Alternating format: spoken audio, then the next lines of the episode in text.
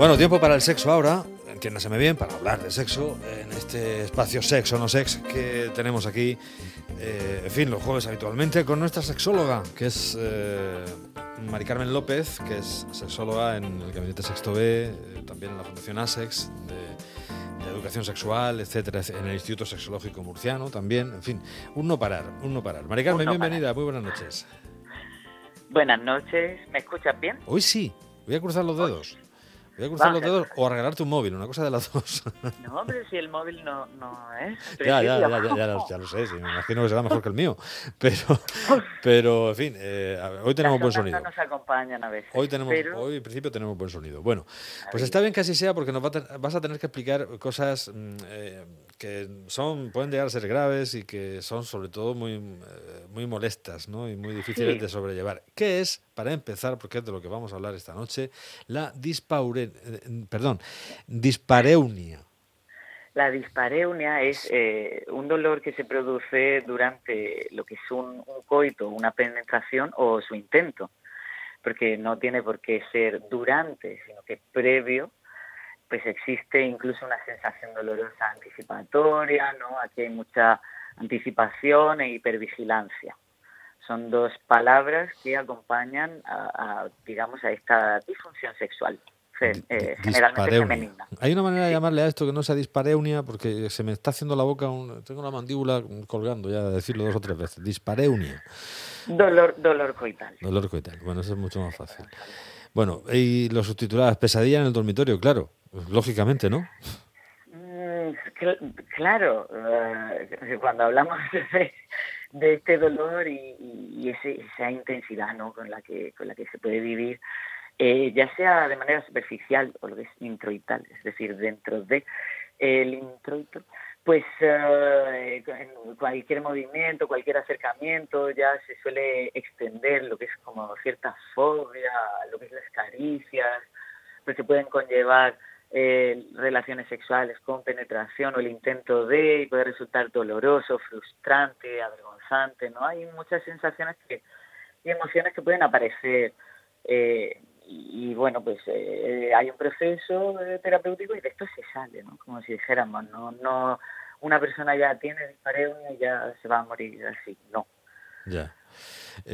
Bueno, eh, porque hay una manera, digamos, de... eh, bueno, quizá antes de entrar un poco en, en- en materia, hablemos un poco en general del dolor, ¿no? Porque hay una manera de, de- yo iba a decir de solucionar, pero no es así, es casi casi de, eh, de acostumbrarte, ¿no? Al, de saber convivir, digámoslo así, con, con el dolor, que cuando un dolor es crónico, se, croni- eh, se cronifica, pues la mejor forma es Claro. intentar convivir con él, ¿no? No se trata, claro, pero no estaríamos hablando, o sea, a veces sucede que, que la dispareunia tiene tiene esta esta asociación donde donde se cronifica el dolor y bueno se se padece incluso se sufre en silencio como si dijéramos. Sí. y, y esto es una lástima no porque realmente no hay que sufrir en silencio el coito no ha de ser doloroso ni la penetración ni, ni las relaciones en general no es eh, si hay dolor, pues hay que trabajar para, para eliminarlo, a menos que estemos hablando de algo orgánico, tipo fibromialgia o alguna cosa, o sea, eh, también dependiendo de lo, de, la, de, la- de lo subyacente, ¿no? De lo que haya, si es más orgánico, si es más psicológico, por ahí, ¿no? Mm. Bueno, y también un poco eh, la capacidad para, para hacerle frente a ese dolor, de la, la, eh, la- la actitud ¿no? que adopta la persona Sí, doliente. podríamos ¿no? hablar, claro, de, de creencias, de lo de control, si yo atribuyo las cosas, por ejemplo, malas que me suceden a mi responsabilidad, aunque no entren dentro de mi control, o, por ejemplo, pues que cambie la fecha de un, un examen, ¿no? o Sí. algo similar. Sí, Pues no depende de mí, y si yo me lo achaco a mí, tenía que, pues, pues ahí estaríamos hablando de un locus de control externo. Esta- este tipo de cosas también pueden influir. Bueno, y ahora, cuando nos, nos, nos enfrentamos ya en la pesadilla en el dormitorio, me ha gustado a mí Mm. el subtítulo este, eh, dispareunia, eh, los dolores, eh, que ha dicho que se puede producir durante la- el momento de la penetración. estamos hablando, sabes que estas cosas, la gente se ríe, ¿no? Pero esto, esto tiene, tiene su miga, ¿no? Estamos hablando de, de- de penetraciones dolorosas por según el, el, el, tamaño, siempre hablamos de los, de los tamaños, del tipo, de los movimientos, de, la actividad que se haga, o simplemente en, en, en, en, estado absoluto de normalidad a cero grados y una atmósfera que decía que él, eh, también se puede producir ese dolor, que es entonces donde no tenemos una explicación. Eh, claro, esto del tamaño, mm, fíjate, creo que en consulta solo me ha sucedido que una persona uh, en concreto me diga que, puede tener este dolor más asociado a un tamaño pues, relativamente grande uh, de lo que sería el miembro viril o pene. Em, estaríamos hablando no más bien de un espasmo, de una hipertonicidad, es como que se cierra, no, no, y no eh, es doloroso incluso realizar una citología, puede resultar ¿no? doloroso. Realizar, eh, ponerse un, tampón, la copa menstrual, dependiendo del dispositivo de salud sexual que, se utilice. Entonces, y ahí también la reticencia muchas veces de asistir a consulta ginecológica de muchas mujeres, ¿no? Claro, y sobre todo si se ha sufrido violencia obstétrica en algún caso, ¿no? Te han dicho, ya crecer, o en fin, alguna... ¿Qué es esto de violencia obstétrica? Una animalada por parte del, del doctor o doctora, ¿no? Correcto cuando, cuando no hay, pues puede también haber violencia hacia, hacia el hombre, obviamente, pero en el caso de, los tetras estaríamos hablando de todo lo relacionado con ¿no? la obstetricia. Sí, sí, sí, vale, vale. Así que no te han tratado como deben, en ese, en ese pues, sentido. Bueno, yo, fíjate, eh, esto se habla en algunos, en algunos talleres, en algunas charlas, y es más común de lo que nos gustaría que cuando se comenta eh, así en petit comité o en un taller, bueno, en una jornada, en un día, eh, sucede más de lo que bueno de lo que nos gustaría. De lo que pueda parecer, ¿no? Siempre estamos hablando normalmente de, de varones, ¿no? En este caso. Sí, bueno, sí es que hace poco, bueno, hace poco, el, el, el médico este por aquí por Murcia que decía unas cosas, bueno, sí es que a veces pues ahí están, ¿no? Tiene que haber de todo y hay gente que se cree con derecho a juzgar. O no, pero hay, tiene que haber o no, pero hay. Ya, bueno, en esa, en esa estaríamos. Entonces, evitar este tipo de, si, si sucede algo similar, tenemos derechos, eh, podemos, podemos poner incluso una queja, solicitar un cambio de profesional, ¿vale? Esto no es como un ya me ha tocado la China y me tengo que aguantar. no, para nada, ya bastante tiene este, este tipo de patología generalmente asociado como para, para cargarnos con más culpa, ¿no? Por así decir. Bueno, dolores durante, después, decías que incluso previos. Sí, puede ser una sensación dolorosa previa, anticipatoria, como te decía. Y bueno, también nos, encontramos procesos asociados a eh, premenopausia, bueno, este tipo de, de cuestiones.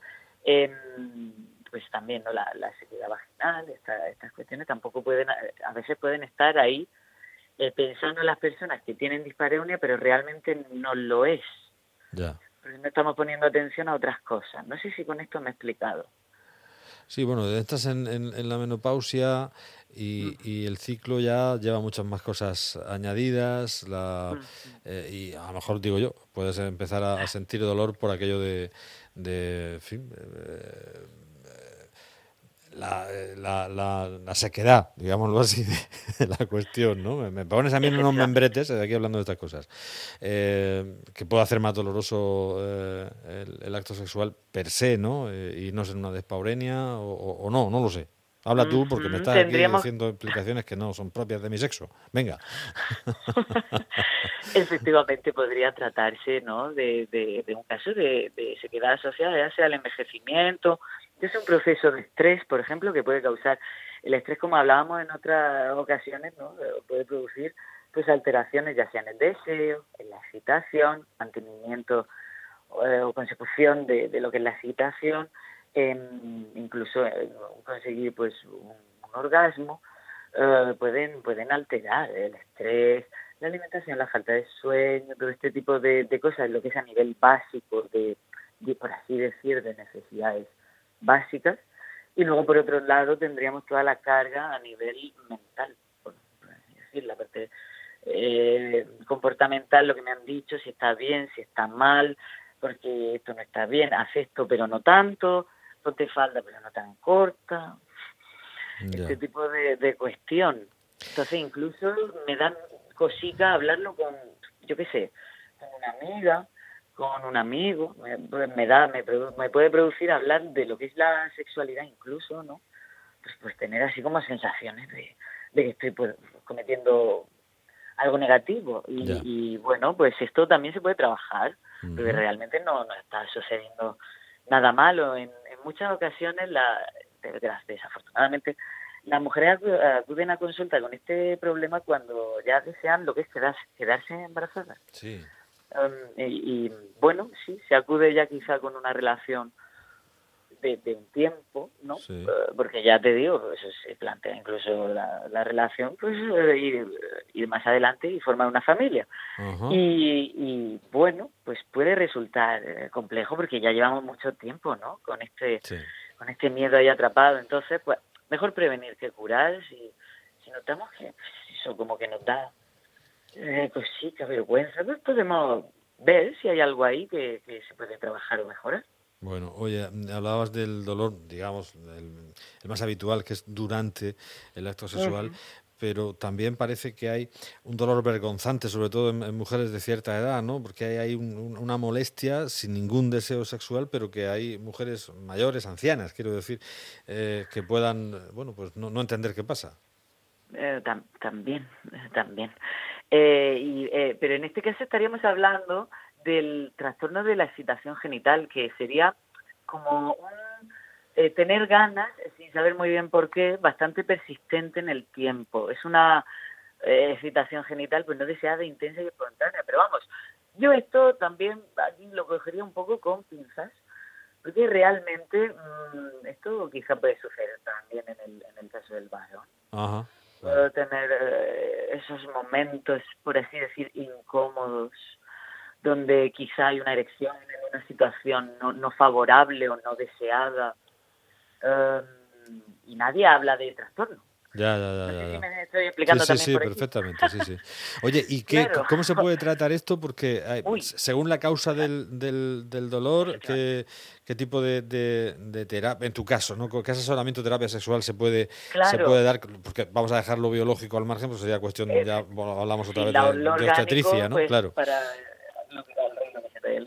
y, y, lo que sería en el caso de la, de la terapia, asesoramiento sexológico, etcétera, pues podríamos hablar de, del asesoramiento o terapia sexual, donde se haría un proceso ya sea individual, ya sea en pareja, pues dependiendo de las circunstancias de, de la persona, de la pareja, si es que existe. Eh, y como puede ser posible que durante bastante tiempo haya habido una, una respuesta emocional negativa a la excitación sexual o incluso fisiológica negativa esa sensación de la que hablábamos, incluso pues, también sucede mucho acabar llorando, ¿no? Una frustración muy grande porque realmente incluso se puede desear y no se trata de que la pareja pues no me excite o no no tiene que ver tanto con la pareja sino con la persona con cómo vive el hecho el hecho de tener sexualidad intimidad relación eh, hablar con un terapeuta como como puedo ser yo puede ser Nuria puede ser cualquier profesional eh, del área eh, y ahora terapias online, que está muy de moda, pues puede ayudar a, poniendo orden ¿no? en, en, estas cuestiones, en estas veredas.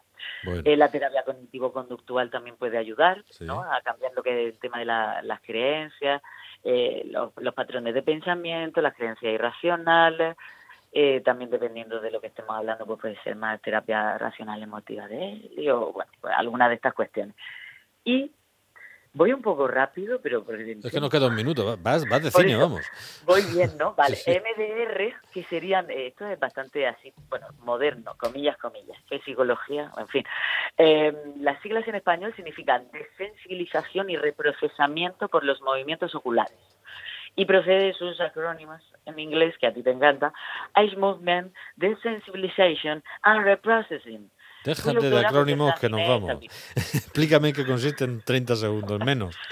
Menos, eh, nada, pues se coge lo que es eh, el propio sistema de procesamiento del paciente, se trabajaría sobre el cerebro. Eh, se dejaría, se facilitaría que el cerebro em, como que absorba, pero es decir, ese trauma, esa energía que ha quedado bloqueada durante ese momento de trauma en cualquier momento de la vida. Bueno, pues eh, rescatar relaciones, eso sí, hasta que no se solucione el problema, si son dolorosas, evidentemente, y consultar con un especialista, bien sea un ginecólogo o estreta cuando, cuando sea menester, o con una sexóloga, como es el caso, o sexólogo. Correcto. Eh, mejor sexóloga, así, así pilla María algo por ahí también. Bueno, gracias María, hasta la próxima semana, un placer. Un abrazo. En Onda Regional, Noche Abierta, con Jacinto Nicolás.